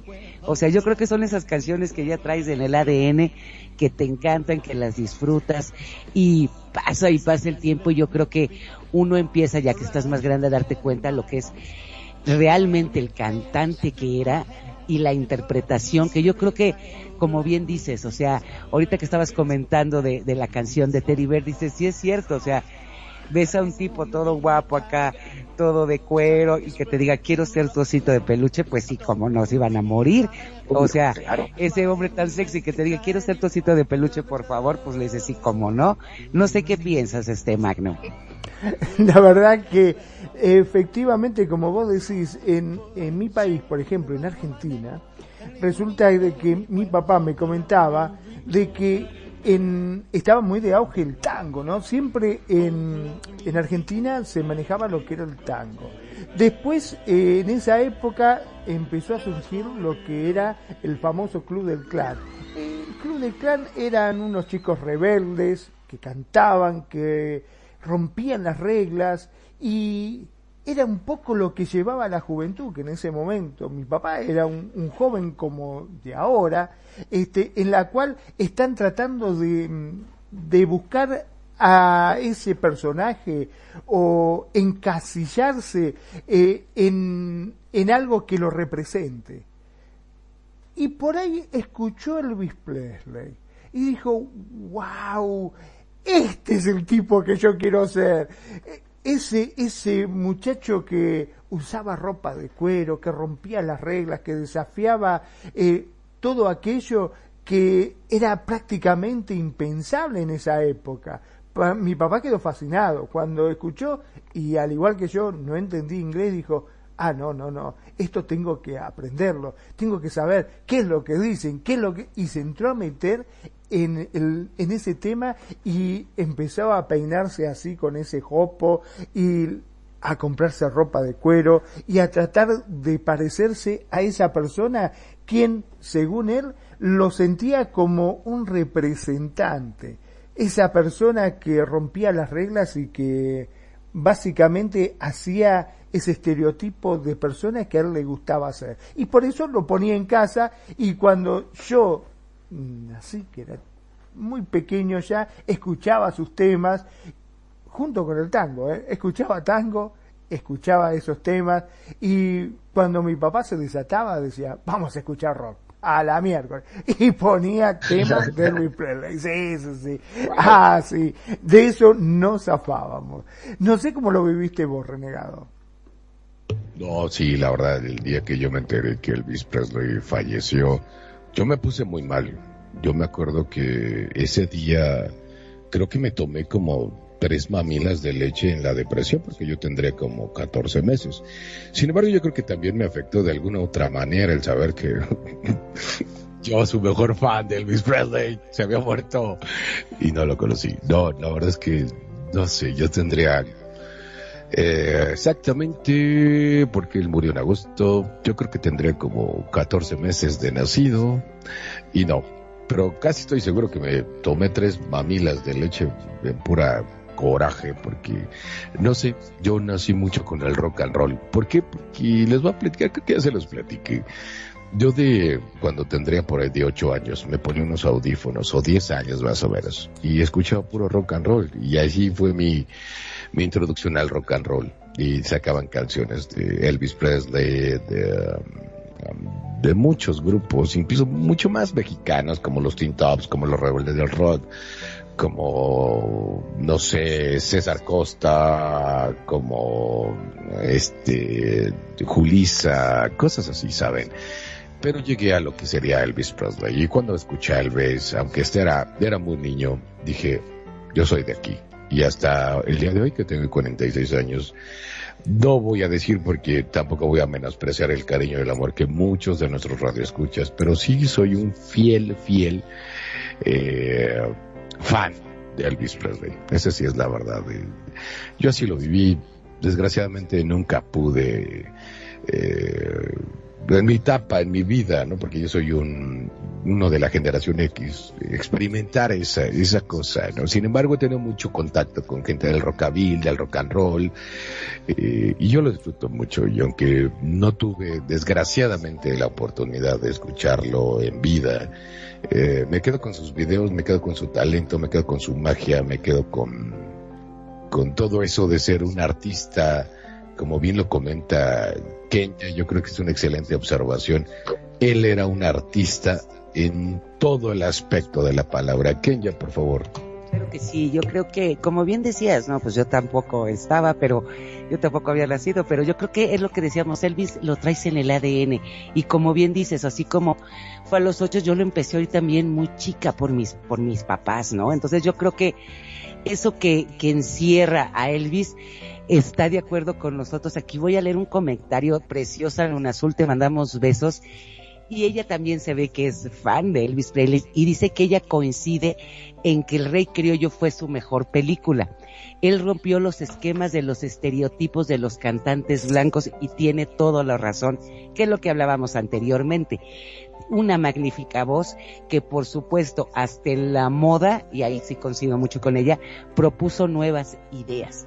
Yo creo que era lo que, lo que enmarcaba, ¿no? Que era lo que realmente jalaba de Elvis Presley, era ese conjunto. Luna Azul dices, ¿no? Luna Azul, preciosa, te mando besos. ¿Qué, ¿Qué, les parece? Bien, es que yo conozco muy bien a, bueno, no la conozco, pero sé que siempre está con nosotros la bella hermosa Luna Azul, y te mando un fuerte abrazo y, y, el agradecimiento. ¿Qué les parece, mis queridos compañeros colocutores, si complacemos a la bella Luna Azul que siempre está con nosotros? ¿Les parece muy bien o no? ¿Cómo ven? Votación. Sí, sí, sí. Yo voto que sí. ¿Qué Por supuesto que sí, sí. Voto unánime que sí. Ok, perfecto. Entonces, ¿qué les parece si nos vamos con el Rey Criollo para Luna Azul? Venga, Luna Azul.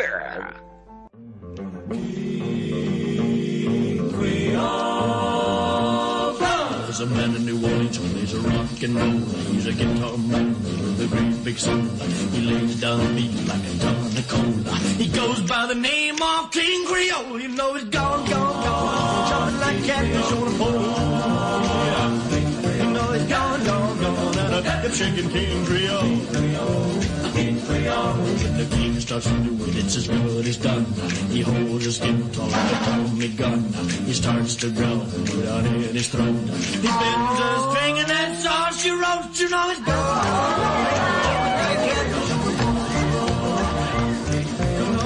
Gone. All that he's He sings a song about a grown at home. He sings a song about a jelly roll. He sings a song about a pork and greens. He sings some blues about a New Orleans.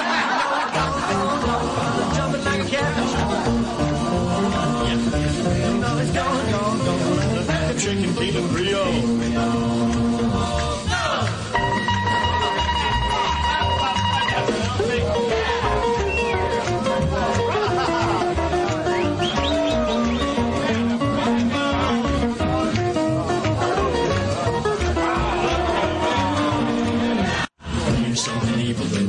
then they play something sweet. No matter how you gotta get on your feet. When he gets a rockin' baby. He don't stop playing till his guitar breaks. You know he's gone. Sí, qué mejor canción del Rey Criollo en la voz de un Rey Criollo, ¿no? Como Elvis Presley. Esta canción que, bueno, pues hace título y también estaba incluida dentro de la película porque hay que reconocer que todas las películas de Elvis Presley el atractivo era que Elvis cantaba, era como un gran videoclip de dos horas, te pagabas por ir a ver un video en lugar de dos minutos, lo extendían dos horas. Entonces, por eso hizo un montón de películas. Ese era, ese era- eso era lo interesante. Nadie iba a ver a Elvis Presley porque fuera buen actor o porque las películas tuvieran buenos guiones, iban a verlo cantar. Eso era lo interesante. Y eso es lo que lo ayudó muchísimo. Pero, ¿qué tal con la muerte de Elvis Presley? ¿Qué tal con la, la polémica muerte de Elvis Presley? Porque pues hay un montón de teorías al respecto. ¿Ustedes qué opinan? Wow. Es. Vas, Magnum, dinos. No, no, no, está bien, está bien, está bien. Este, te escuchamos, te escuchamos. Fíjate que de la de la muerte, como bien dices, o sea, yo creo que todas las lo que son grandes estrellas, grandes íconos, siempre su muerte está lo que es un misticismo, hay muchas teorías conspirativas. Este, él fallece el 16 de agosto de 1977 a la edad de 42 años y dicen que fue un infarto agudo de miocardio. Eh, a la hora que ya empiezan, te digo, eso, eso siempre les gusta el chisme, este, radio escuchas, empiezan a ver que realmente era, tomaba demasiadas, este, medicamentos para dormir, para despertar, para adelgazar. ¿Por qué? Porque eso también yo creo que lo lleva, si ustedes recuerdan ya en los últimos videos, él empezaba ya, este, salía con un gran sobrepeso, ¿no? Y yo creo que para él, hinchado, o sea, exactamente, este, muy hinchado. Yo creo que para él fue un golpe muy fuerte. ¿Por qué? Porque la imagen que tenían del hombre guapo, sexy, y ya presentarse así, la verdad, yo creo que las últimas presentaciones de, de Elvis, y eso nos podrán decir este mejor el este Magnum y Perfil, la verdad ya se le notaba que le costaba trabajo hasta cantar. Este, también dicen que tenía muchos problemas intestinales y la gente que estaba con él, como suele pasar siempre rodeado, pues realmente no lo cuidaba. O sea, no le podían decir que no. ¿Por qué? Porque era Elvis. Entonces, como que le dijeras, no, amigo, ¿sabes qué? Pues yo creo que ya se te pasó un poco. Entonces, yo creo que eso también siempre es el problema que tienen las grandes estrellas que están acostumbrados que todo mundo le diga que sí, sacar medicina para todo, que obviamente se las daban otra vez con otro nombre, pero yo creo que eso fue en gran medida lo que fue su declive y su muerte. No sé qué piensen este perfil o Magnum. Pues es que, a ver Magnum, por favor, de nuevo, por favor. no, por favor. Eh, bueno, dice que los últimos cuatro años de la vida de Elvis, más o menos desde su divorcio de Priscilla, se hizo efectivo en octubre del 73 que había sido una constante caída libre. Estaba descontrolado, perdido en su propia burbuja, como describe con detalle Peter Gurlanik en Elvis Presley y la destrucción del hombre, el segundo de los volúmenes de su biografía editada en el 99 y en España en el 2008, cuando no se encontraba inmerso en una de sus constantes giras o derrochando dinero en joyas y coches para sus amigos, se quedaba encerrado en su habitación, durmiendo o leyendo libros de numerología y espiritualidad. Vivía rodeado de un séquito de familiares, colegas, guardaespaldas y asistentes, muchos de los cuales formaban parte de la conocida como Memphis Mafia, entre los que habían celos y por supuesto rencilla por acaparar su atención y regalos. Las ventas de su disco habían descendido alarmantemente. Cuando su implacable manager, el coronel Tom Parker, conseguía meterlo en un estudio, era fácil que al cabo de uno o dos días diera la espantada. Prefería alardear de sus conocimientos de karate para cumplir sus obligaciones con su discográfica RCA en el 74 llegó a publicarse un incongruente disco con fragmentos de charlas que soltaba en los conciertos. Parker lo sacaba de gira incesantemente y varias veces al año recalaba en el Hotel Hilton de Las Vegas para actuar durante 10 a 15 días en dos pases diarios. Las millonarias deudas de juego del coronel en el casino de dicho hotel se contaban entre las razones. A Elvis también empezaban a faltarle liquidez. Había tenido que hipotecar Graceland. Fíjate vos, su mansión. Los conciertos eran cada vez más penosos, las críticas feroces se debatían entre la pena y la rabia. Escribían que estaba gordo, adormilado, hasta ido, que no vocalizaba, que tartamudeaba, que olvidaba las letras de sus canciones o simplemente las cambiaba hasta de modo grotesco. Se comportaba erráticamente. Lo mismo hacía una exhibición de karate en mitad del show que iniciaba una guerra de pistolas de agua con, su, traje blanco. Increíble, ¿no? Sí, te escuchamos. Sí, con su traje blanco. O sea, eso es lo que estás platicando y comentando, lo viste en varios videos. Y con su traje blanco con diamantes. Sin embargo, no olvidemos que estamos hablando del rey. Eh, yo la verdad, no sé, a mí me gustaría llevar la vida de alguno de ellos. Sinceramente no. Sin embargo, lo admiro demasiado. Y aquí de lo que, pues no sé, creo que queremos platicar es de de su magia, no más allá de su caída. Porque realmente si empezamos a hablar de eso, nos desenfocamos de lo que es el artista y nos metemos con la persona. Y digo, no sé, digo, yo lo personal tengo más de mil millones de defectos. Eh, entonces, como quiera se me hace muy, muy justo hablar del rey de esa parte, porque pues es la persona, como cualquiera podemos cometer errores, y nosotros lo sabemos cuando nos presentamos enfrente del espejo y, y te lo escupen en tu gente, te dices, ah, caramba, sí, creo que sí tengo demasiados, demasiados defectos. Sin embargo, y, mi prior, y mi, más bien mi, mi salvación es de que no soy, no soy famoso, entonces no hay tanto problema, ¿no?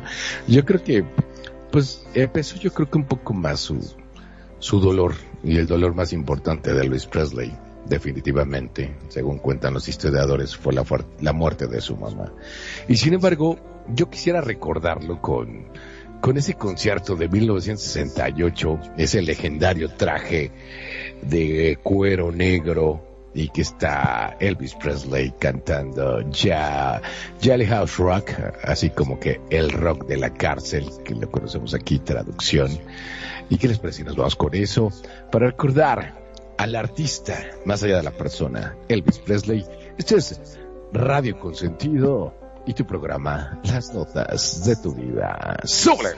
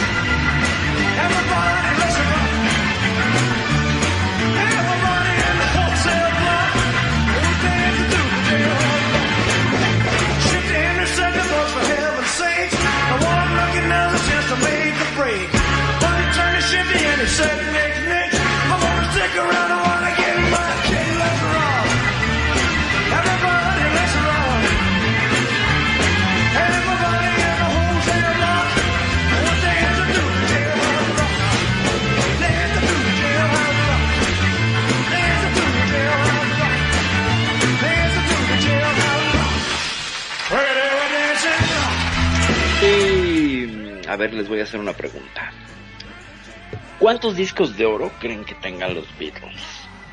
A ver, Malcolm, haz un aproximado. Ni idea. La verdad que ni idea, pero debe tener... Renegado. ¿Diez? No sé, no soy tan fan.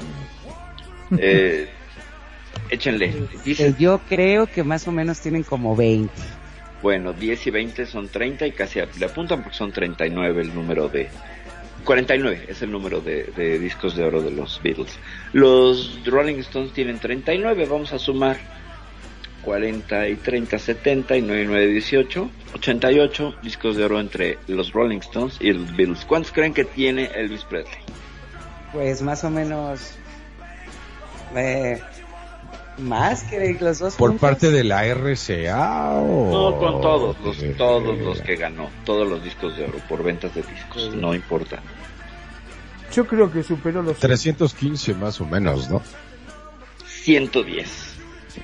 110, es decir, que ni toda la trayectoria de los Beatles, con muchísimos más discos, ni la de los Rolling Stones, que siguen activos, increíblemente, llegan a los 110, 110 discos de oro.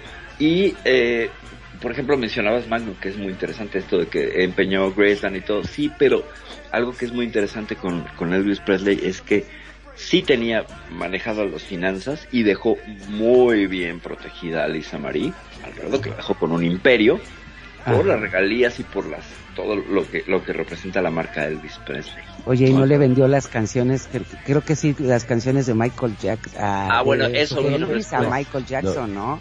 Pero sí. no. Bueno, creo que sí, pero eso fue más con los con, con los Beatles, con Paul McCartney. Pero no le vendió Lisa María a Michael Jackson los derechos de las canciones de Elvis, ¿verdad que sí? Le vendió, sí, sí, le, vendió. Michael Jackson tenía el derecho de las canciones de Elvis Y aparte de Lisa Marie Presley, de toda la fortuna que tenía, se quedó en la calle, ¿eh? Ah, eso sí, no Se quedó en la calle porque aunque después empezaron a por lo mismo este empezaron a ver, pero y ellos ya ni siquiera son ricos porque toda la fortuna la tiró a la calle, o sea, claro, no sé. Es que quién sabe. A mí me Lo que fácil vino, fácil se va, dijo. Les voy a, les voy a porque hacer a sí le costó pregunta. muchísimo. No, pero a la perdona. hija. No, a la hija, a la hija. Ah, sí, claro, seguro. O sea, pero aparte sí se parecía mucho a Elvis. Yo digo, ojalá que hubiera nacido otro Elvis. No sé. Y no solo- Lo no- no solo- No solo Lisa Marie se parece. ¿Nunca la has escuchado cantar? Busquen a Lisa Marie cantando. Búsquenla. Canta como el Heredó- papá. Heredó, heredó, no, no como el papá, pero heredó un talento musical. Es remarkable como canta la mujer. No es una voz promedio. Tiene una voz, eh, Pero nunca que- hizo nada. Estaremos No, de acuerdo porque que nunca no hizo se nada. esto, Es como sí. la hija de Frank Sinatra, ¿sabes? claro. Pero canta, No, muy, nunca hicieron nada. canta muy bien. No, no se dedicó porque no era como su línea. Pero talento tenía. Talento De hecho, tiene. si has escuchado a la hija de Frank Sinatra, No, porque se- no canta puta genial y de hecho sí tiene una ha hecho dos tres producciones muy buenas. La hija de Frank Sinatra, o sea que estamos hablando casi de los mismos tiempos porque tantito antes ya estaba Frank Sinatra con todo lo que es Al Capone, con todo el tema de la mafia, que aquí mi mujer le encanta. Mejor no nos metamos porque si no ahorita nos va a dar una cátedra de la mafia italiana. Bueno, Frank Sinatra que se encargó junto con el Rat Pack de fundar Las Vegas, ¿no? Este páramo eh, olvidado en el desierto y quien se encargó de resurgir Las Vegas en los 70 fue Elvis, indiscutiblemente. Eh, la gente iba en los 70 a Las Vegas para ver a Elvis, todo era Elvis, porque además él hacía giras por los diferentes hoteles, no era nada tonto, entonces mantenía la atención en, en de uno a otro, a otro, a otro hotel. ¿no? Y entonces sí, le dio un auge a Las Vegas, es lo que es ahora, que ya no ha decaído, gracias a ese último impulso que le dio el señor Elvis Presley. Pues no, y no, pues si se acuerdan también las, en, las, las bodas de Las Vegas, si no Claro. te casa Elvis, no te casaste en Las Vegas. Exactamente. O sea, tiene que la verdad. Tiene que casar, eh, sí, Te o tiene tiene que estar que en tu foto Elvis, Elvis, Presley. ajá. Claro, claro, ciertamente. De hecho, hay aquí una capilla en Second Life y tiene un Elvis ahí para que te tomes la foto con el Elvis Presley. Tal cual. ¿Cómo ves, renegado? Pues no sé, ¿qué te puedo decir? Yo en lo personal, y es una persona que nunca conocí, eh, solo admiro su talento, más allá de la persona. Yo me declaro fiel amante y super fan de Elvis Presley. Es un ser humano que creo que marcó mucho en mi vida, que definitivamente me mostró lo que es un verdadero artista al 100%, que también salió desde abajo, desde no tener nada y, y, y salir adelante por su talento. Y no sé, yo lo amo mucho, lo, no sé, wow. yo no hablo porque, no sé, lo quiero mucho. Porque quién sabe, o sea, pero es un tipo que la verdad a mí y ha marcado muchas muchas generaciones, no solo la mía, sino que hasta Luis Miguel, que hasta Emanuel, que hasta no sé, yo yo por ejemplo este, ¿cómo se llama este? Y allá ayúdame mi querido este Magnum carnal, el eh, este Sandro bailaba Sandro, igual sí. que Elvis Presley, Har- Es Sandro, increíble, sí, sí. San eso no, América, o sí. O sea, la verdad es que marcó toda una pauta, este, y, y, y- no sé, es, alguien que yo sin palabras, tengo todos los discos de CDs, tengo películas, tengo videos de Elvis Presley, nunca me can, me canso de, de escuchar a Elvis Presley, de un DVD que tengo, un DVD múltiple de, de Elvis Presley, haz, haz- haz de cuenta así como, como los egipcios cuando le hacían al faraón de algo así, el salve, ¿sabes? De, oh, maestro, Ajá, ajá, oh. y me, me encanta mucho, ¿no? O sea, el- desde es- junto con Michael Jackson, yo creo que es algo muy importante. Magnum, yo creo que esto también a ti te marcó mucho, ¿no? No sé. Sí, por supuesto que sí. Ahora, hay algo, te, te saco un poquitito de eje para comentarte una cosa que estaba leyendo ahora, en este momento, que realmente me llama poderosísimamente la atención. No sé si eh, del diario El País comenta que los royalties se llama este Ajá. ese derecho de explotación que tienen eh, por derecho de autor. Yo no sabía que tenía un periodo y después pasan De a ser. Exactamente que después pasan a ser directamente de bien público, de dominio público. Dominio público, es correcto. Mirá vos, Sí. yo pensé que era para toda la vida, ¿no? A perpetuidad Creo- no. No, son, este, se- primero creo que eran 70 años y ahora creo que lo pasaron a 50 años después del fallecimiento del autor. Eran, eran, bueno, yo lo- como sé que se maneja aquí en México son 25 años. Después de la, Ah, y luego, el, el, ajá, pasa a ser dominio público. Mirá vos. Sí, sí, sí. Sí, Es ¿qué como las patentes de las medicinas, ¿sabes? Después de Sí. son 25 años también pasan a ser y por eso ya, ya hay muchas farmacias de, de similares, ¿no? Y ese tipo de cosas. Pero bueno, estamos distrayendo. Y no sé, ¿qué les parece si nos despedimos con algo para demostrarles que aún en estos tiempos, y a mí me encanta mucho, esta canción de A Little Less Conversation, que como les dije en su momento, esto, este, de un comercial de Nike. Y con eso, después de esto, ¿qué les parece? Nos despedimos con el rey del rock, el señor, el maestro, el sensei, Elvis Presley. ¿Qué les parece? ¿Vamos o no? Vamos. Dale, dale. Ok, y este es Radio Consentido, a little this conversation. So.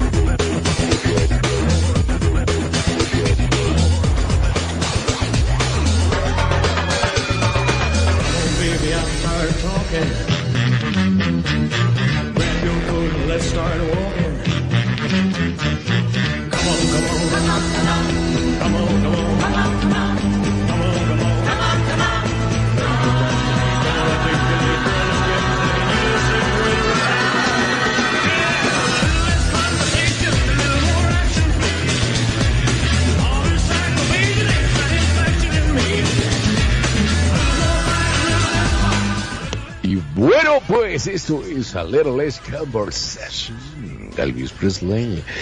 Y bueno, ¿qué les digo? La verdad es que Elvis Presley está en todos lados. Será, es, y al menos mientras un servidor, y, y recuérdame el nombre de, de tu gran amigo, mi querida Perfi, porque soy muy malo para los nombres. Alejandro Guerrero. Alejandro Guerrero, mientras Alejandro Guerrero, un servidor, Renegado Rose, la bella Luna Azul, estemos vivos, Elvis Presley jamás va a morir. Así que bueno, pues muchísimas gracias por habernos acompañado. Yo me despido, sin antes agradecerles que se han prestado sus oídos, su corazón y su mente. Hasta la vista, cuídate bien, pórtate mal y recuerda que lo que no te mata te hace más fuerte. Kenya. Y así es, muchísimas gracias a toda la gente, esperamos que les haya gustado este programa, que la verdad aprendimos mucho y recordamos mucho también de la vida de ese gran ícono del rey del rock de Elvis Presley. Recordamos todas sus canciones, su vida, sus obras y su muerte también y el legado y todo lo que nos ha dejado. Así que gente, muchísimas gracias. Yo soy Kenia desde la Ciudad de México, les mando besos y apapachos magno. Claro que sí. Como siempre decimos, la música, sus canciones, su talento trascienden fronteras. Y su talento no muere. Porque por más que no tengamos físicamente a sus artistas, su música siempre queda y va a seguir su trayectoria en nuestros corazones. Mi nombre es Magnum Dacun, transmitiendo en vivo y en directo desde Mar del Plata, República Argentina. Como siempre digo, gracias, gracias por estar ahí y gracias a todos los que se vienen sumando día a día a Radio Consentido, que cada vez son más los que no se eligen. Muchísimas gracias a todos. Gracias a todos los que nos escuchan a través de los podcasts, que cada vez son más escuchados. Sí, muchísimas, pero muchísimas gracias a todos. Sean felices. El resto son solo consecuencia. Perfi. Pues muchísimas gracias a todos por su preferencia y por escucharnos en este en este episodio 23 sobre Elvis y yo solo me quiero despedir con una frase icónica de Elvis Presley. Yo no me apellido Presley, me apellido Cocho. Muchas gracias. Vámonos con algo, esto se llama Return to Center por Ivo Radio Consentido. Hasta la vista, excelente fin de semana. Bye, bye.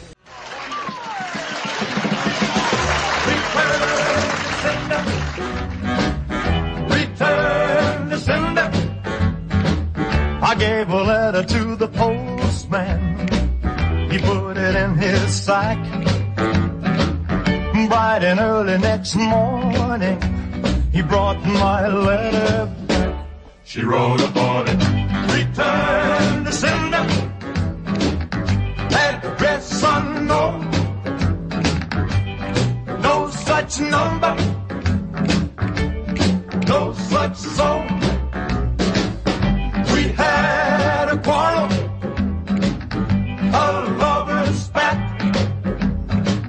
Alright, I'm sorry, but my letter keeps coming back. So then I dropped it in the mailbox as in a special deed. Bright and early next morning, it came right back to me. She wrote upon it. Radio Consentido te acompaña, escucha Y te consiente. como a ti te gusta. Vos somos, somos Radio Consentido. no such zone. This time I'm gonna take it myself and put it right in her hand. And if it comes back the very next day, then I'll understand. The writing on it. Return